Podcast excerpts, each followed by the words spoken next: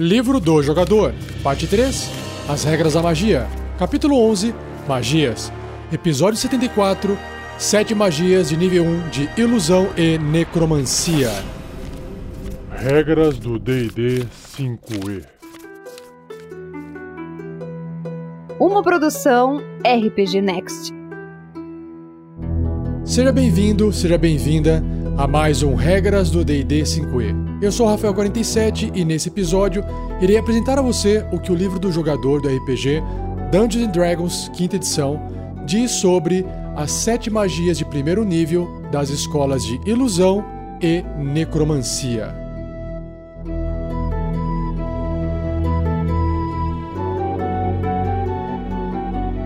Seja você também um guerreiro ou uma guerreira do bem. Para saber mais, acesse padrim.com.br barra rpgnext ou picpay.me barra rpgnext.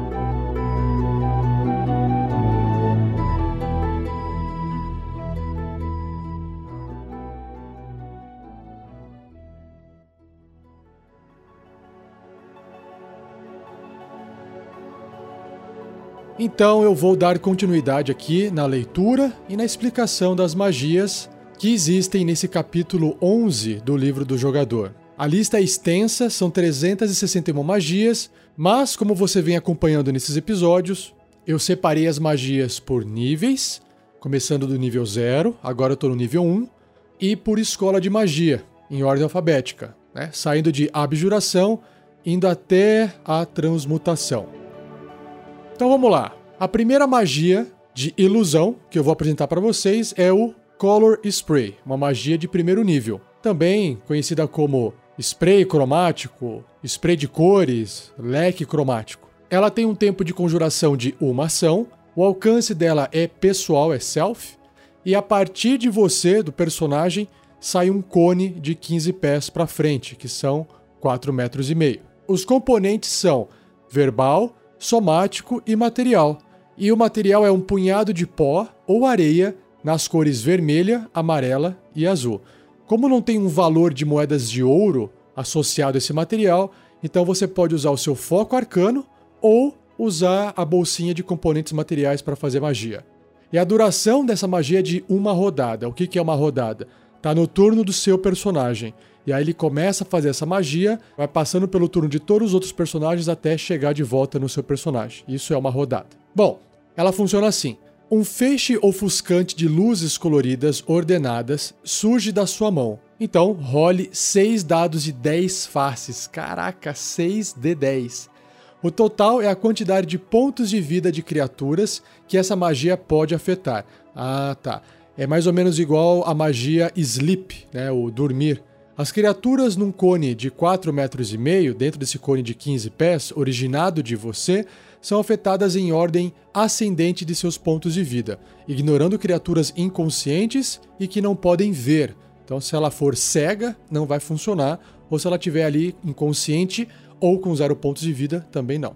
Começando com as criaturas que tiverem menos pontos de vida, então vamos supor lá, um Goblin com 7 pontos de vida, e ela é a criatura mais fraquinha que está ali, vai começar com ela. Cada criatura afetada por essa magia ficará cega até o fim dela. E aí, você subtrai os pontos de vida de cada criatura do total antes de considerar os pontos de vida da próxima criatura.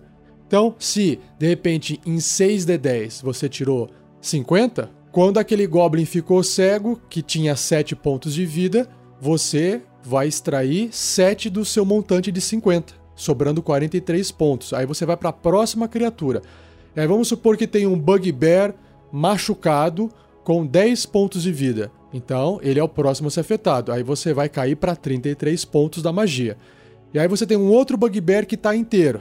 E aí vai para ele e assim vai até chegar numa outra criatura mais forte, se tiver pontos de magia sobrando. Que mais? Os pontos de vida de uma criatura devem ser iguais ou menores que o total restante para que essa criatura seja afetada. Então, isso que eu acabei de explicar aqui para vocês. Então, essa magia vai deixando as criaturas cegas. E aí, em níveis superiores, se você conjurar essa magia usando um espaço de magia de segundo nível ou superior, jogue 2d10 adicionais para cada nível do espaço acima do primeiro. Então essa magia ela fica bem mais forte para cada nível superior. Então vamos supor que você fez essa magia no nível 2, você vai rolar 8d10, podendo chegar até 22d10 se for possível de fazer essa magia no nono nível. E quais são as classes capazes de conjurar essa magia? Apenas os feiticeiros e os magos. Né? Como é uma magia de ilusão, provavelmente o que vai acontecer é que ela vai ser restrita a esses personagens que têm muito mais poder de fazer magia. Mas vamos ver se isso se aplica às outras magias. Vamos lá. A próxima magia se chama Disguise Self, que é disfarçar-se. Uma magia de primeiro nível de ilusão, com tempo de conjuração de uma ação, alcance self, né, pessoal, componentes verbal e somático. Então basta pronunciar algumas palavras mágicas e ter uma mão livre para poder gesticular. E a duração dela é de uma hora. Uau, vamos ver. Ó. Você faz com que você mesmo incluindo suas roupas, armadura, armas e outros pertences do seu personagem, pareça diferente até a magia acabar ou até você usar sua ação para dispensá-la. Você pode se parecer 30 centímetros mais baixo ou mais alto, pô, é bastante, hein? E pode parecer magro, gordo ou entre ambos. Você não pode mudar o tipo do seu corpo, portanto, você deve adotar uma forma que tenha a mesma disposição básica de membros. No mais, a extensão de sua ilusão cabe a você. Então, se você é um humanoide, você tem duas pernas, dois braços, uma cabeça, um tronco, você só pode assumir uma forma parecida humanoide. Não dá para você se disfarçar de um dragão, de um cachorro, por exemplo. Bom, as mudanças criadas por essa magia não conseguem se sustentar perante uma inspeção física. Por exemplo, se você usar essa magia para adicionar um chapéu ao seu visual, objetos que passarem pelo chapéu e qualquer um que tocá-lo não sentirá nada ou sentirá sua cabeça e cabelo. Você pode usar essa magia para aparentar ser mais magro do que é, e aí a mão de alguém que tocar o seu personagem irá esbarrar em você enquanto ainda está aparentemente no ar, né? Então, basicamente é um efeito visual. Para uma pessoa cega, não vai fazer diferença esse efeito de ilusão. E para perceber que você está disfarçado, uma criatura pode usar a ação dela para inspecionar a sua aparência e deve ser bem sucedida em um teste de inteligência e investigação contra aceder à dificuldade da magia do personagem. Então, assim, de novo, né, é uma magia para você. Pô, imagina isso na vida real, que fantástico que seria, né? Então você consegue se passar por outras pessoas com facilidade, desde que as pessoas não vão tocar em você ou fazer uma investigação minuciosa ali perto, né? Mas olha só que fantástico. Imagina Quanto plot de aventura isso não pode gerar? Um inimigo invadindo um local ou um herói entrando num local para poder tentar, sei lá, ele tá se passando por um orc, tá se passando por um hobgoblin, certo? E aí ele vai lá, tenta falar, tenta, enfim, roubar os planos do vilão. Pô, essa magia dá para fazer um monte de coisa legal com ela. E dura uma hora. E as classes que podem fazer essa magia são bardos, feiticeiros e magos. A próxima magia de ilusão se chama Illusory Script, uma escrita ilusória. Ela também pode ser realizada como um ritual se você gastar mais 10 minutos fazendo ela, e aí você não consome o espaço, o slot de magia. Então, o tempo de conjuração dela é de 1 minuto, o alcance é self, o toque, Componentes somático e material, então perceba que não precisa pronunciar palavras mágicas, basta fazer alguns gestos, que é o somático, e usar alguns materiais. Vamos ver, ó. Uma tinta à base de chumbo, valendo no mínimo 10 moedas de ouro, que é consumida pela magia. Então aqui você realmente tem que ter essa tinta à base de chumbo, e se você fez a magia e gastou, tem que ir lá e comprar ela novamente. E a duração dessa magia é de 10 dias. Uau! Vamos ver, ó. Você escreve em um pergaminho, papel ou qualquer outro material adequado e tinge ele com uma poderosa ilusão que permanece pela duração de 10 dias a magia. Para você e para qualquer criatura que você designar, quando você conjura essa magia, a escrita aparece normal com a sua própria caligrafia e transmite qualquer que seja a mensagem que você desejava quando escreveu o texto. Para todos os outros, a escrita aparece como se tivesse sido escrita com uma caligrafia desconhecida ou mágica, que é inteligível. Alternativamente, você pode fazer a escrita parecer uma mensagem totalmente diferente, escrita com uma caligrafia e idioma diferentes. apesar de o idioma precisar ser um que você conheça. No caso da magia ser dissipada, tanto a escrita original quanto a ilusória desaparecem. Hum, interessante. Então, tudo desaparece. Uma criatura com visão verdadeira pode ler a mensagem escondida.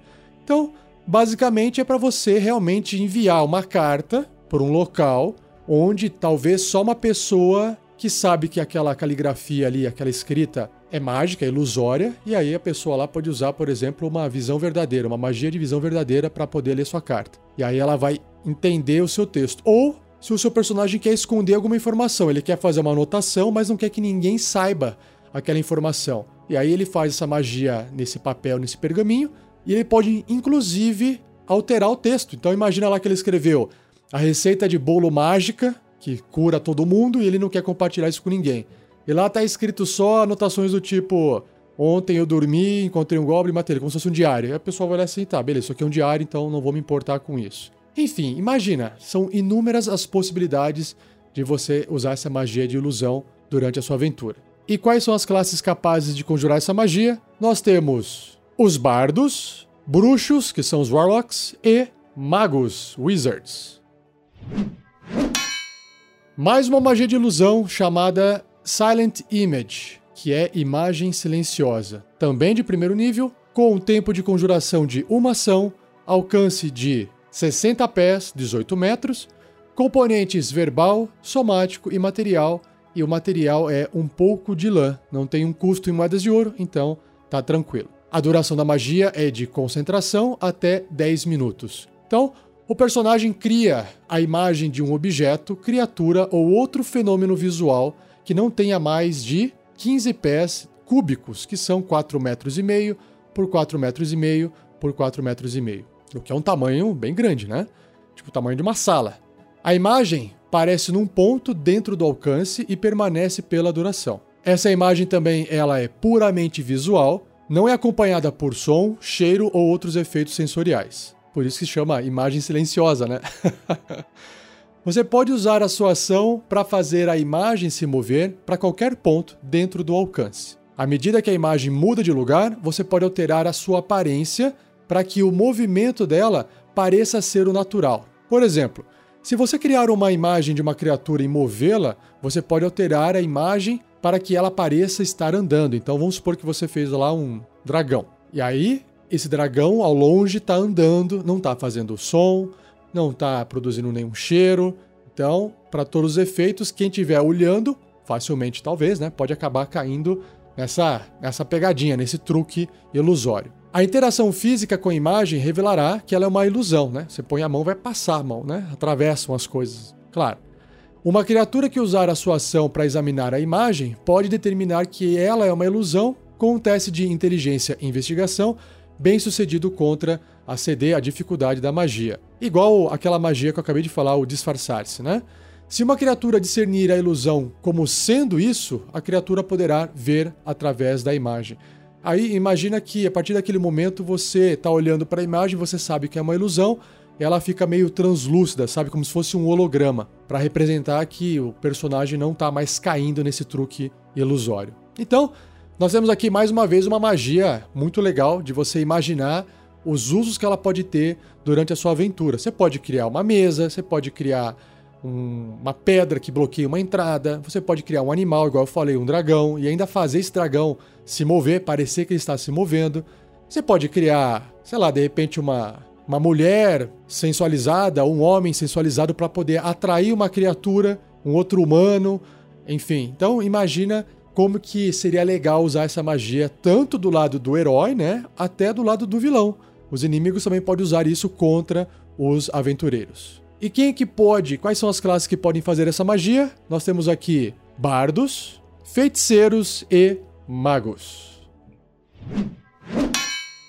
A próxima magia se chama False Life, vida falsa. Uma magia de primeiro nível, só que agora da escola de necromancia.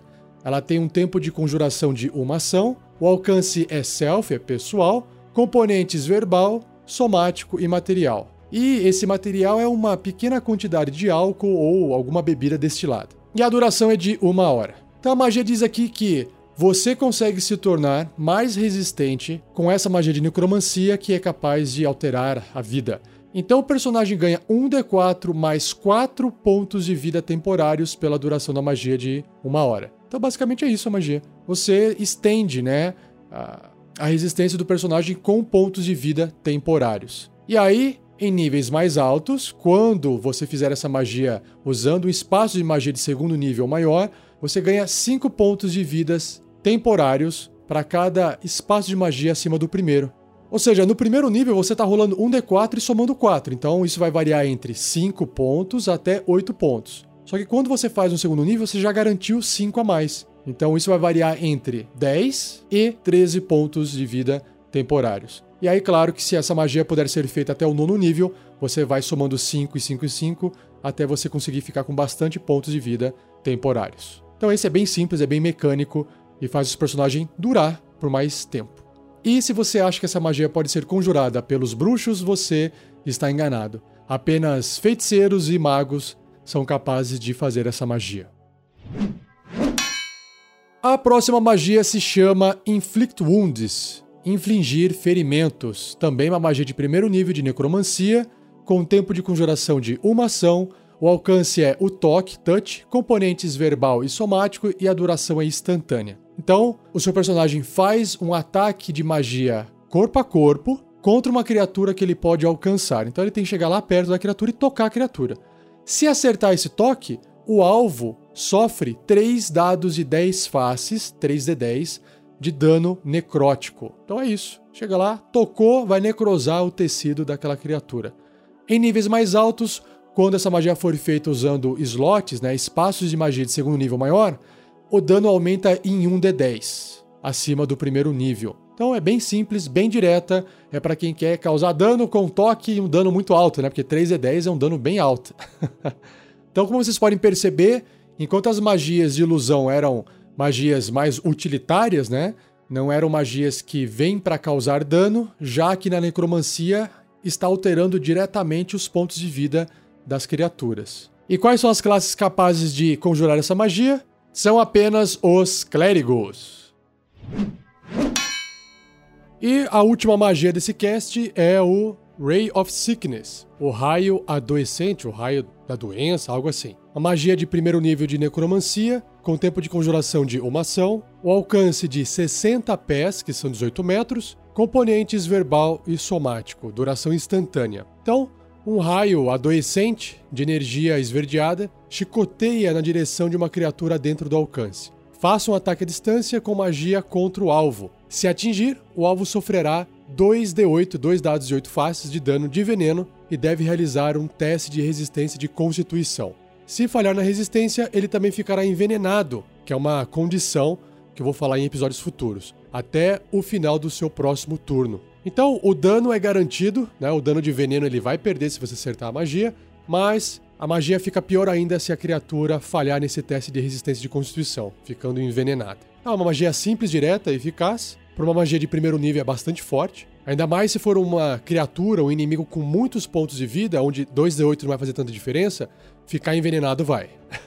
Pelo menos por um turno. E em níveis superiores, quando você conjurar essa magia usando um espaço de magia de segundo nível ou superior, o dano da magia aumenta em 1d8 para cada nível do espaço acima do primeiro. Então, isso deixa a magia sempre útil, independente do nível de magia que você estiver conjurando ela, certo? E as classes capazes de conjurar essa magia são os feiticeiros e os magos.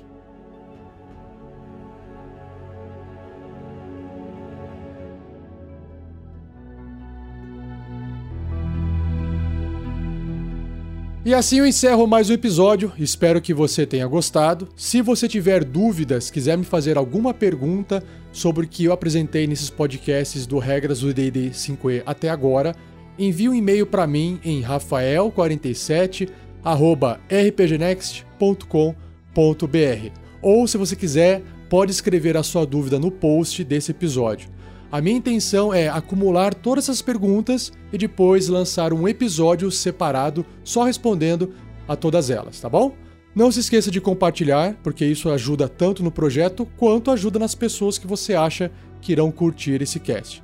Continue a discussão do episódio no post. Se você não quiser deixar dúvidas, mas quiser bater um papo, quiser fazer alguma observação, deixa o seu comentário lá, que eu vou ler e vou responder para você. Se você acessa o iTunes, baixa os nossos episódios pelo iTunes ou até por outros agregadores de podcast, saiba que lá dentro você pode fazer uma avaliação dos nossos episódios. Você pode lá colocar estrelinhas, colocar a conta que vale, geralmente é de 1 a 5. Então, se você puder fazer uma votação, deixar um comentário, você vai ajudar outras pessoas a também encontrarem o nosso conteúdo na internet, tá bom? E muito obrigado se você conseguir fazer isso, vai ajudar bastante. E não perca o próximo episódio, onde eu irei abordar as últimas magias de primeiro nível do livro. Serão sete magias de primeiro nível da escola de transmutação, tá bom? Então, muito obrigado, um abraço e até o próximo episódio.